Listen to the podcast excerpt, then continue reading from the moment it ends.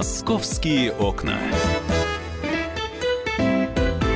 11.05 в российской столице. Комсомольская правда. Прямой эфир. Доброе утро, добрый день, дорогие москвичи. Меня зовут Антон Челышев. В ближайшие два часа проведем с вами вместе. Будем следить за событиями, которые в Москве произошли. Пробежимся коротко по главным событиям минувших суток. Пообщаемся, посмеемся, может быть, погрустим. Я надеюсь, что без этого обойдется. Ну и, э, в общем, в целом все должно быть Хорошо. Я приветствую в нашей студии э, Наталью Варсегову. Доброе утро. Замредактора отдела Московской выпуска «Комсомольская правда». Наташ, привет. Мы, я полагаю, в Подмосковье отправимся, да? Потому что э, судьба Балашихинской свалки начала решаться очень быстро. И э, есть вообще есть ощущение, что под эту сурдинку удастся ликвидировать еще множество всяких разных свалок, которые в Подмосковье начали вдруг обнаруживать э, буквально одну за другой.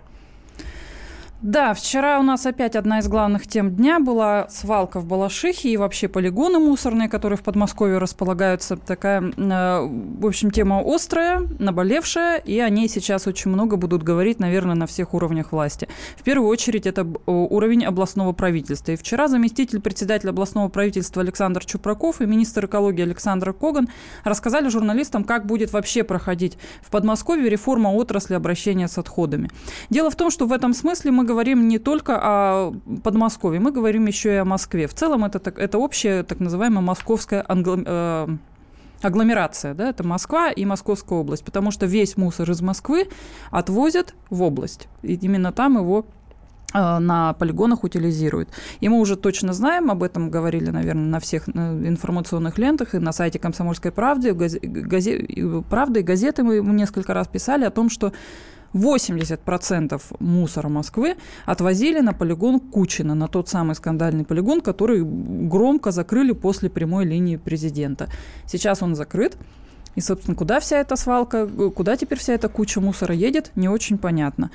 А известно, что вот пока претенденты это четыре полигона в области Можайск, Ногинск, Клин и Люберцы – но это небольшие полигоны, и принять такой объем мусора они не могут.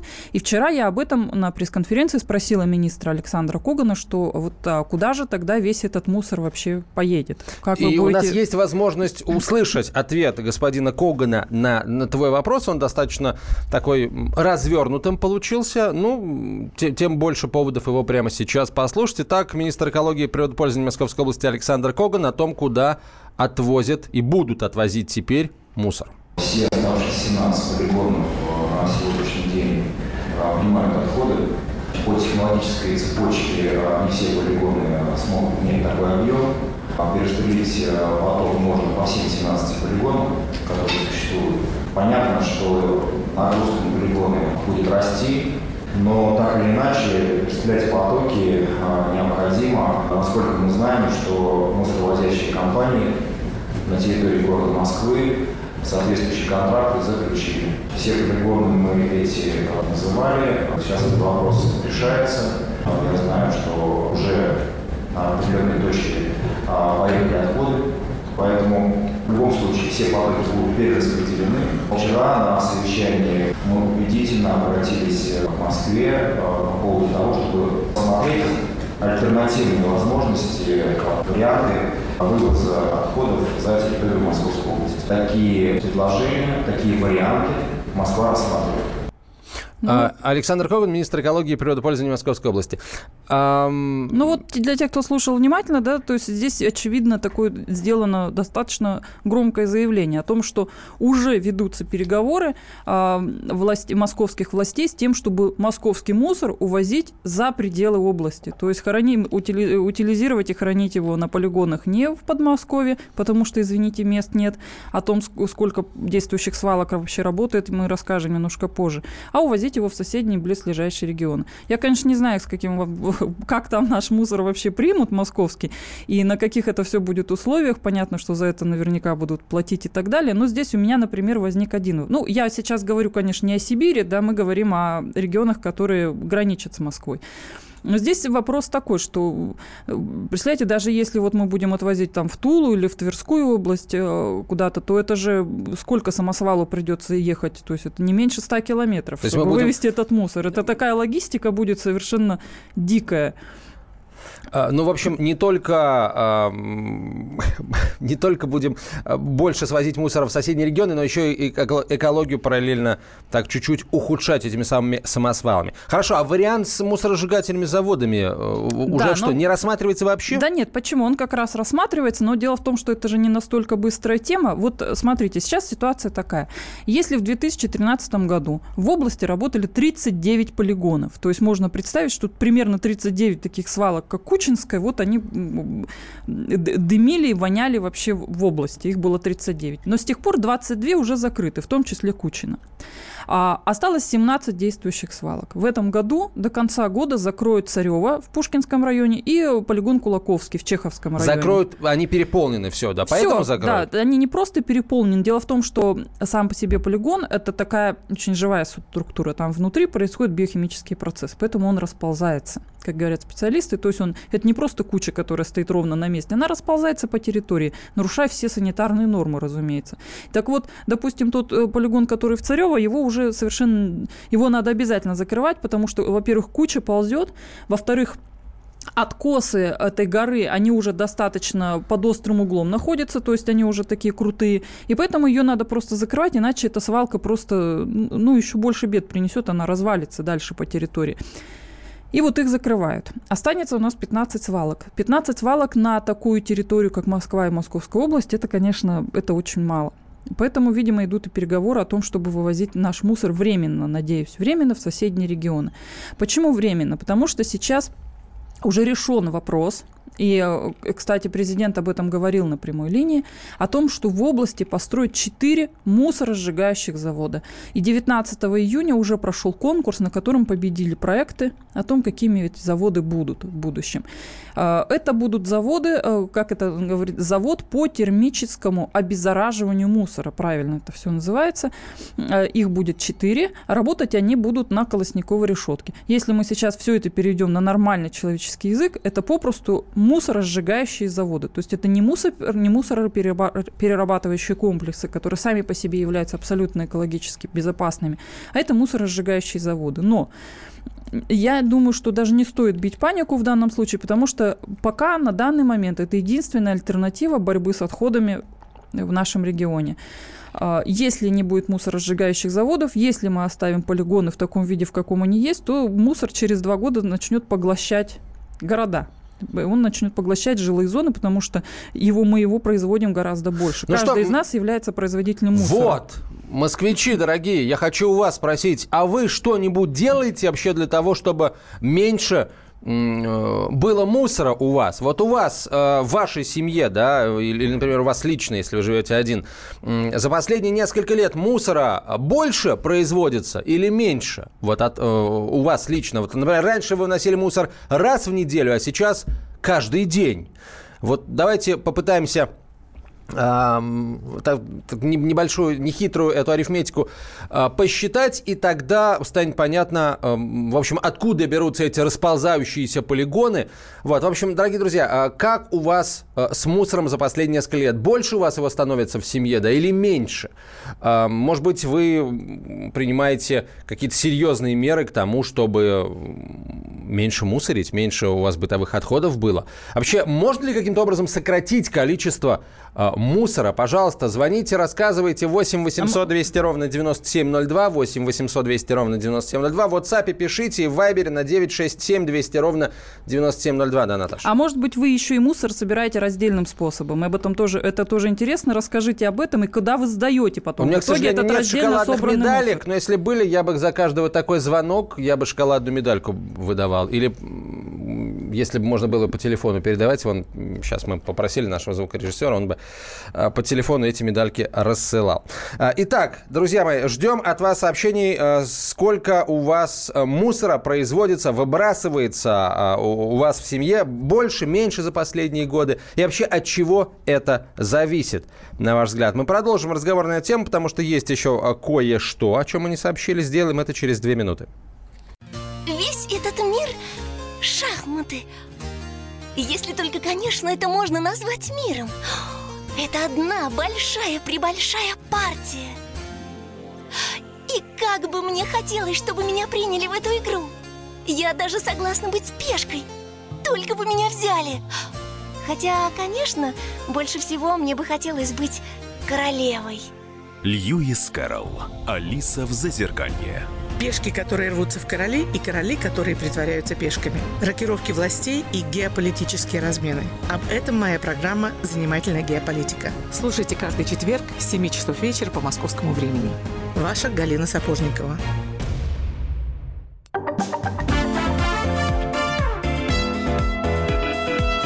Московские окна. 11.17 в российской столице. Мы продолжаем. Антон Челышев, Наталья Варсегова. Говорим о свалках подмосковных на примере Кучинского полигона, который закрыт и вот в ближайшее время будет рекультивироваться. Что такое рекультивация, узнаем очень скоро. А прямо сейчас мы послушаем одного из наших уважаемых, э, так сказать, э, слушателей. Это Анатолий. Анатолий, здравствуйте. Э, здравствуйте, Анатолий Николаевич, пенсионер, город Москва, да. Ну, мне кажется, знаете, что вы перед этим, перед, перед паузой сделали, задали вопрос, будет ли меньше мусора. Мусора меньше не будет, потому что э, все больше продуктов питания пакетируется. От пакетирования зависит количество мусора, к сожалению. Вот. Единственное, что можно сделать в этой ситуации – можно посмотреть, как делается кимберлитовая трубка в Якутии. Выкопать яму глубиной полтора километра, сбрасывать, оставить 10 метров до поверхности, засыпать ее грунтом нормально, выкопать вторую же такую яму. Ну, строить четыре завода, простите, это очень накладно. Опять это налогоплательщика. Все обрушится. На нас с вами, на пенсионеров прежде всего. 200-300 рублей платить за вывоз мусора сейчас. Я не представляю себе. Слушайте, ну а если не делать этого, то на пенсионеров обрушатся, на пенсионеров, которые живут на Подмосков, в подмосковных дачных поселках, обрушатся эти мусорные горы, которые там неподалеку ну, от этих поселков расположены. Ну, Это... Нет, я понимаю вас, отлично. Пока да, ситуация пиковая. Потому что сортировать мы мусор еще не научились. Ни мы не научились, потребители которые могут Знаете, нас еще не приучили, я бы так сказал. Нас не приучили, не Дисциплины пока такой нет. Хожу, да, хожу сам, вот вываливаю мусор, к сожалению, просто плачу от того, что у меня пакеты летят туда, у меня там бутылки есть. Ну, много чего там есть. Вот, и, ну, не знаю я просто, ну, закапывать надо, я уж не знаю как-то. А вот вы сказали кимберлитовая трубка, вот муссорная алмазовая, это кимберлитовые трубки через... полтора километра, это понятно. Там, а... где добывают алмазы. Да, так вот. Ее постепенно выкапывают. Э, и... Она становится очень глубокой, да. А... Вот, туда засыпаем этот мусор проклятый, который на высоте у нас сколько там, 300 метров бугор, там холм стоит мусора. Вот, можно ее туда высыпать. Mm. Высыпать мусор. Это будет такой мусоропровод в сторону центра Земли. Спасибо большое. Так, ну что, у нас, по-моему, еще есть один телефонный звонок, да, Наташ, да? Давайте Владислав послушаем и про рекультивацию пару слов. Владислав, здравствуйте. Да, да здравствуйте, здравствуйте. Но э, прежде всего я хотел э, известную мысль э, высказать, что самый эффективный способ закопать яму – это не выкапывать ее. Но у нас по этому принципу существуют все мусорные свалки в Подмосковье. Ям нет, зато горы есть. Нет, нет, нет, нет. Имеется в виду, чтобы э, бороться с мусором, лучше всего не мусорить, не мусорить. То, э, поясню. Ну, глубокомысленно. Вот. Да, это, это простейшая мысль, естественно. Значит, каким образом не мусорить? Вы знаете, сколько ежедневно каждый человек в Москве выбрасывает э, полиэтиленовых пакетов, вот которые нам бесплатно везде дают? 5 пакетов. В Москве 15 миллионов человек. То есть 75 миллионов пакетов ежедневно выбрасывается э, на помойку. Куда эти Ваше пакеты? предложение. Ваше предложение. Мое предложение. Значит, первое. Значит, раздельный сбор мусоров, отделить пакеты, стоимость пакетов от стоимости продуктов, то есть брать дополнительно за, э, за пакеты, э, установить цену единую, ну, за разные пакеты, но единую цену везде. И с, с этих денег, которые будут браться за пакеты, это будет экологический, э, как бы экологический налог. Налог экологический за пакеты. Это первое. Второе раздельный сбор мусора. Э, Собянину вместо того, чтобы плитками Москву укладывать, организовать раздельный сбор мусора. Чтобы ну, надо сказать, слушай, ну давайте не будем Собянина сейчас винить опять Нет, во Дело в том, что будем. раздельный сбор мусора организовывается, есть организации, это и на уровне, кстати, властей это все об этом говорят, и подмосковные говорят, власти об этом делают. Да, делают, делают. Но посмотрите, Около... эти урны с раздельным мусором есть по городу. Нет, около моего дома в Европе пятеро, пятеро Так это все зависит от вас. Пожалуйста, сделайте заявку в соответствующую организацию, вам приедет, пос, приедут и поставят эти урны для раздельного мусора. А, еще Пожалуйста. раз, первый пункт, все... вашего, первый пункт вашего плана напомните? А, а, экологический налог, все, я вспомнил, да, спасибо. Спасибо вам большое, Владислав. налог за пакеты. Спасибо. Э, я думаю, что первым делом из этого экологического налога на пакеты э, появится в экологически чистых местах Российской Федерации дачи людей, которые будут сидеть на администрировании этого налога. А этим я по чаю все и закончится. Ну, вообще, на самом деле, конечно, э, мусоросжигающие заводы, да, о которых мы сейчас говорим, это, это как бы не полная такая панацея для Московской области и Москвы. Вот мы сейчас говорим о четырех заводах, которые будут построены. На самом деле для Москвы и Московской области их надо 10-15 разной мощности.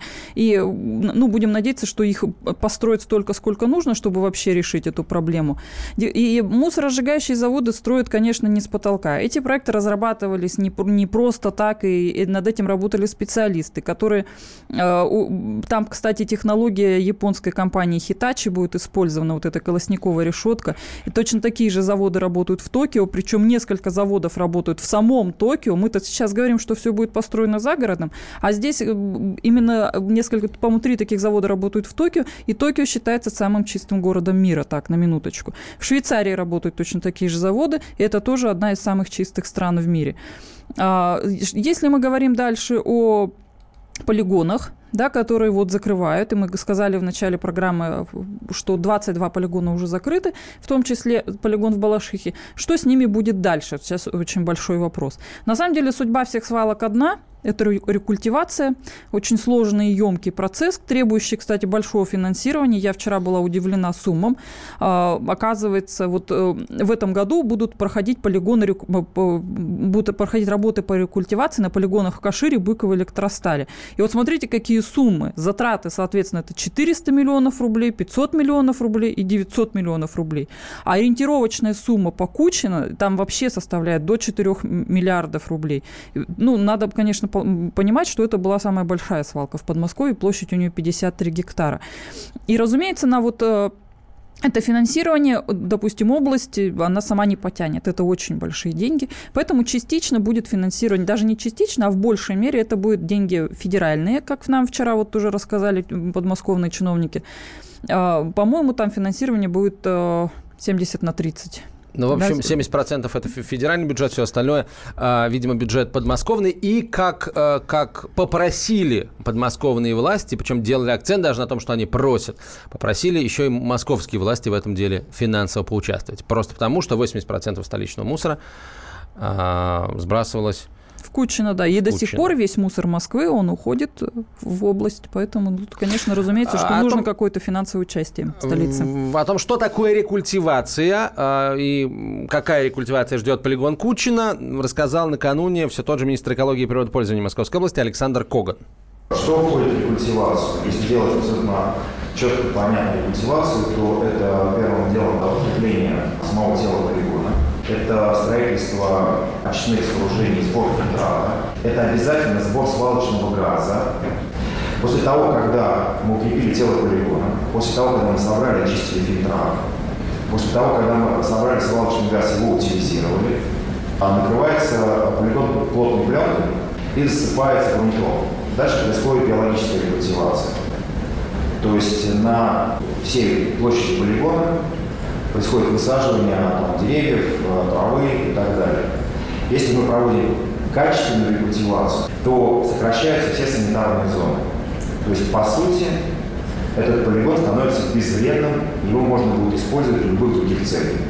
А вот интересно, через сколько лет он станет безвредным, его можно будет использовать в других... Два года. Два, два года, занимается, занимает процесс рекультивации. Вот через два года он уже становится безвредным, и на нем можно уже там делать все что угодно. Парк открывать, горнолыжный спуск. Вот как были, кстати, мысли по поводу полигона Балашихи, что, может быть, там горнолыжный спуск какой-то откроют. На мусорных горах. Да? да, вот на Дальнем Востоке такой проект сейчас реализуется, поэтому он такой вполне реальный. А, слушай, я думаю, что жителям окрестностей Балашихи, которые сейчас а, обитают вот рядом с этим полигоном, им, э, если его просто закроют, засыпят, а они уже будут счастливы, мне кажется. Но они были счастливы, когда его уже закрыли. Я в прошлую пятницу была, мы же вот с фотографом нашим Виктором Гусейновым провели полдня в Балашихе, около этого полигона, и там просто люди, вот они как музей на достопримечательности ходили смотреть на, на вот эту большой баннер, эту вывеску огромную, на которой было написано э, «Кучинский полигон ТБО закрыт». Вот прям пенсионеры еле ходят бабушки, вот пришли, ну, смотрят, говорят, как же мы счастливы. Это ж сколько лет мы здесь мучились, мы тут жили непонятно в каких условиях. А сегодня ж, это ж красота. Слушай, а... Самосвалы не ездят, полигон закрыт, все. Это, наконец-то счастье наступило в нашей жизни. Э, какая-то связь между вот обитанием рядом с э, полигоном и здоровьем людей. Ну Люди вот, не жалуются Например, на то, что рядом с полигоном нах- находится еще? поселок Салтыковка. И вот, представляешь, каждый день по, по этой Салтыковке ехали самосвалы один за другим. Да не просто днем, они ночью круглосуточно ехали, эти самосвалы. Там даже надпись вдоль дороги, уважаемый водитель, просим вас не шуметь с 23.00 до 6.00. То есть это и здоровье, это нервы, это беспокойство, это пыль. Там же пыль-то какая, все заборы запыленные абсолютно. Очень, конечно конечно, антиэкологичная ситуация. А, ну и еще раз скажу, на, наде... жители Подмосковья надеются наверняка, что какие-то мелкие свалки, как, нелегальные, как правило, которые тоже вот начали, на них начали обращать внимание после этой истории с Кучинским полигоном, тоже будут ликвидированы. А, ну, об этом хотя бы сейчас сообщают, да, поэтому надежда все-таки есть. Спасибо, Наташа. «Московские окна».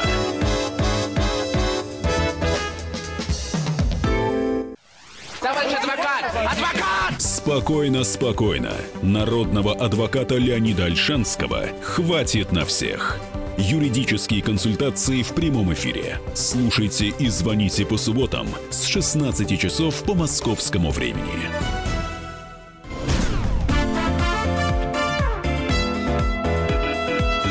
«Московские окна». 11.32 в российской столице. Продолжаем разговор о событиях, которые в Москве происходят. Вот не так давно, несколько, несколько дней назад мы узнали о инциденте трагическом, который произошел с Владимиром Этушем. Он упал на ступеньках одной из стоматологических э, поликлиник. И его супруга заявила о том, что причиной тому стало отсутствие парковочных мест э, у поликлиники, потому что, дескать, вот она была вынуждена оставить, отправиться ставить автомобиль на свободное место, которое было уже где-то далеко. За это время ее супруг, в это время ее супруг решил самостоятельно подняться по лестнице. И, к сожалению, упал Владимир Абрамович с лестницы, и было даже подозрение на серьезный перелом, перелом э, шейного отдела позвоночника. К счастью, эти подозрения не оправдались. Но вот эм, супруга актера написала разгромный такой пост, в котором обвинил в произошедшем, по сути, э, столичные власти. Э, разбирался с этой историей Павел Клоков, корреспондент отдела московского выпуска комсомолки в нашей студии. Паш, привет. Да, привет. А, пожалуйста, суть. То есть она... Да, действительно, да, произошел такой случай. Это было, по-моему, в понедельник. А, жена известного артиста Владимира это что Елена написала, как ты говоришь, разгромный пост, очень большой резонанс он вызвал в обществе. А, все СМИ сейчас обсуждают эту тему, тему парковок. А, да, действительно, они ехали в стоматологическую поликлинику, и она не нашла, где припарковаться. Это городская была стоматологическая Это поликлиника? Городская поликлиника, да, на улице Долгоруковской. А, муж вышел, да, Владимир Абрамович, а она поехала парковаться, как ты уже и сказал, и уехала за километр. А в это время Владимир Абрамович начал подниматься по лестнице и упал. У него сейчас э, зафиксирован ушиб спины, он находится в больнице. Но жена, естественно, эмоционально просто взорвалась, что как это так, если бы мы припарковались рядом э, с поликлиникой, да, то мы бы вместе и пошли, и этого бы не случилось. Ну, как ну, правда в этих словах есть, да. Хотя считать первопричиной отсутствия парковки, э, при, причиной падения артиста, ну, я бы так прямолинейно не говорил.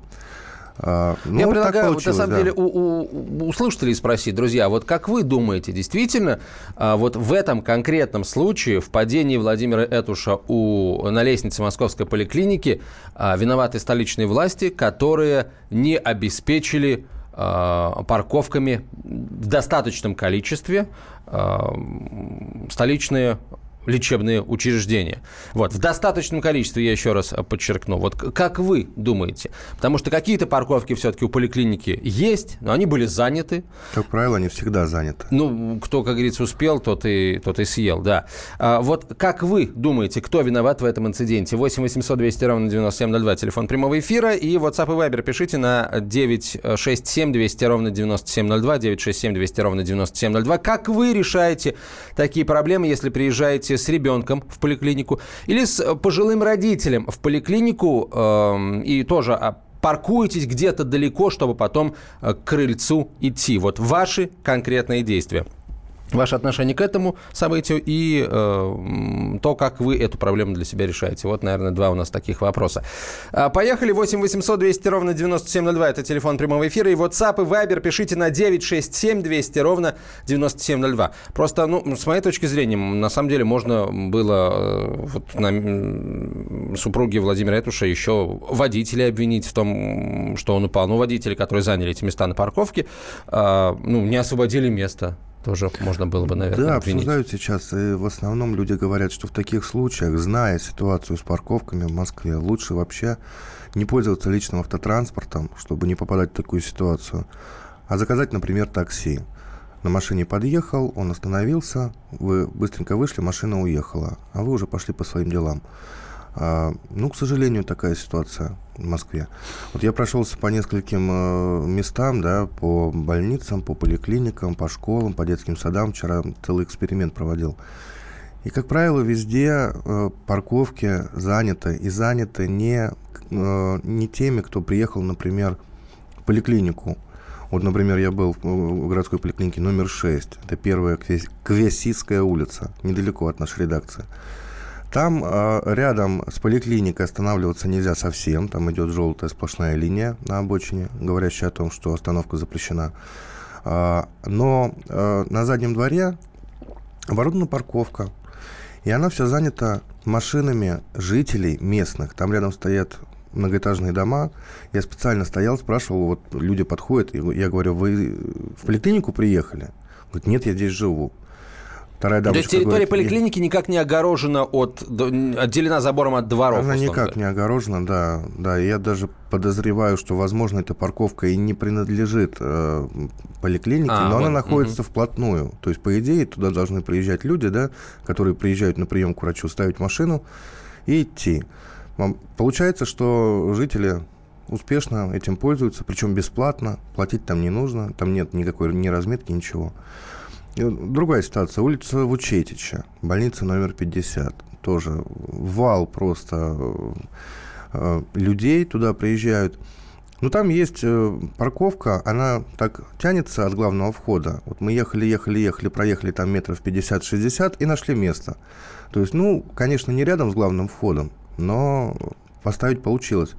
При этом, если у вас э, тяжелый больной, ну вот я не знаю, в данном случае, как вот Владимир Этуш, он, может быть, и не тяжелый больной, но он очень пожилой человек, ему 95 лет.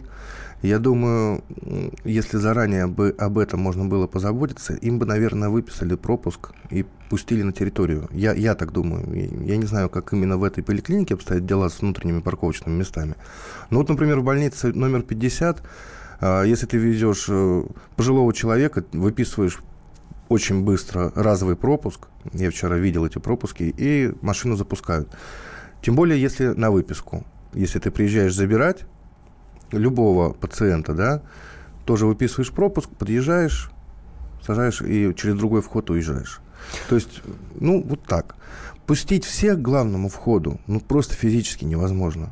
Просто физически невозможно, потому что все это будет заставлено, там едет скорая помощь, Давай э, дадим слово нашим слушателям. Здравствуйте, как вас зовут и ваше мнение, прошу вас. Алло, здравствуйте, алло, да. Алло. Да, день добрый, Геннадий, Москва. Вы знаете, ну, на самом деле эти понятия вот здесь немножко так смешаны совершенно из разных областей все-таки. Э, наше парковочное пространство и организацию доступа к лечебным учреждениям. Э, у меня, да, достаточно пожилые родители, мне их приходится часто возить. И если я их везу куда-то в лечебное заведение, я действительно себе оформляю заезд машины на территорию просто. Как вы это и... делаете? Расскажите всем. Смысле как? Я, есть у них бюро пропусков, то есть я либо это заранее, либо подъезжаешь, машину ставишь где-то в положенном месте, подходишь и все это оформляешь. Я, я же везу их не просто так туда, с улицы, что вот я сейчас приехал мимо, дай, думаю, заеду. То есть это люди едут либо на прием, либо там на госпитализацию. Да, да. То есть вы едете уже, условно говоря, с направлением, с каким-то, с, с электронной очередью, что-то в этом роде, да? Да, да, да. И я с пропуском подъезжаю. Что касается городских поликлиник, у нас, конечно, около них парковочных мест нету. Или даже если взять вот Шмитовский проезд, там детская больница, около нее там стыдливо выделили три места бесплатных так называемый объект социальный, бесплатная парковка. Только они всегда заняты машинами, которые не туда приехали. Абсолютно. Люди ставят на это бесплатное место, занимаются своими делами. Совершенно верно. Платные. А платные там стоят, ну, знаете, э, такие деньги можно на Красной площади парковаться. Хорошо, в этой истории, как вы думаете, кто виноват? Э, вот жена а... Владимира Этуша обвинила во всем столичные власти.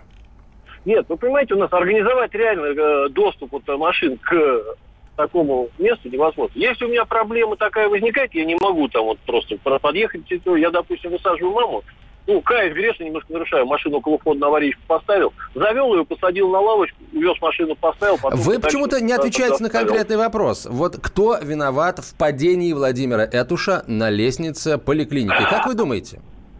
Я так думаю, что все-таки сопровождающие. То бишь жена Владимира Этуша. Ну, да, я так, к сожалению, вот буду вот на, наверное, этой позиции придерживаться. Потому что если она знает, что он уже человек в таком возрасте, ну, понятно, он может оступиться, что-то угодно. Я его очень люблю, уважаю как актера, просто замечательный такой человек.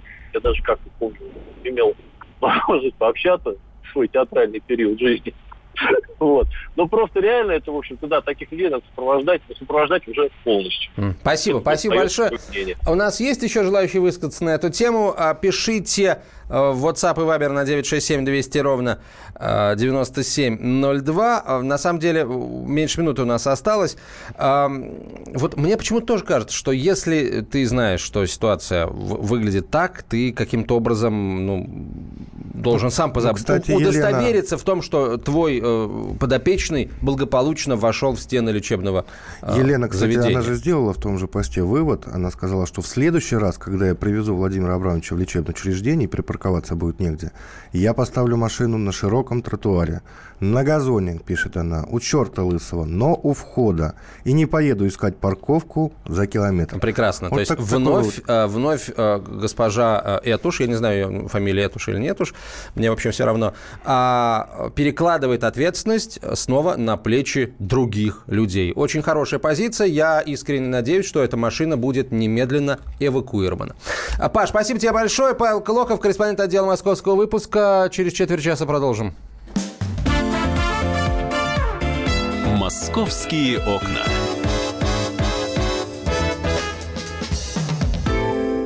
Мигранты и коренные жители – исконно русское и пришлое.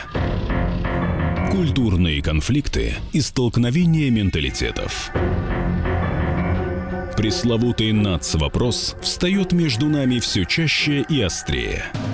Ставим его ребром на радио «Комсомольская правда».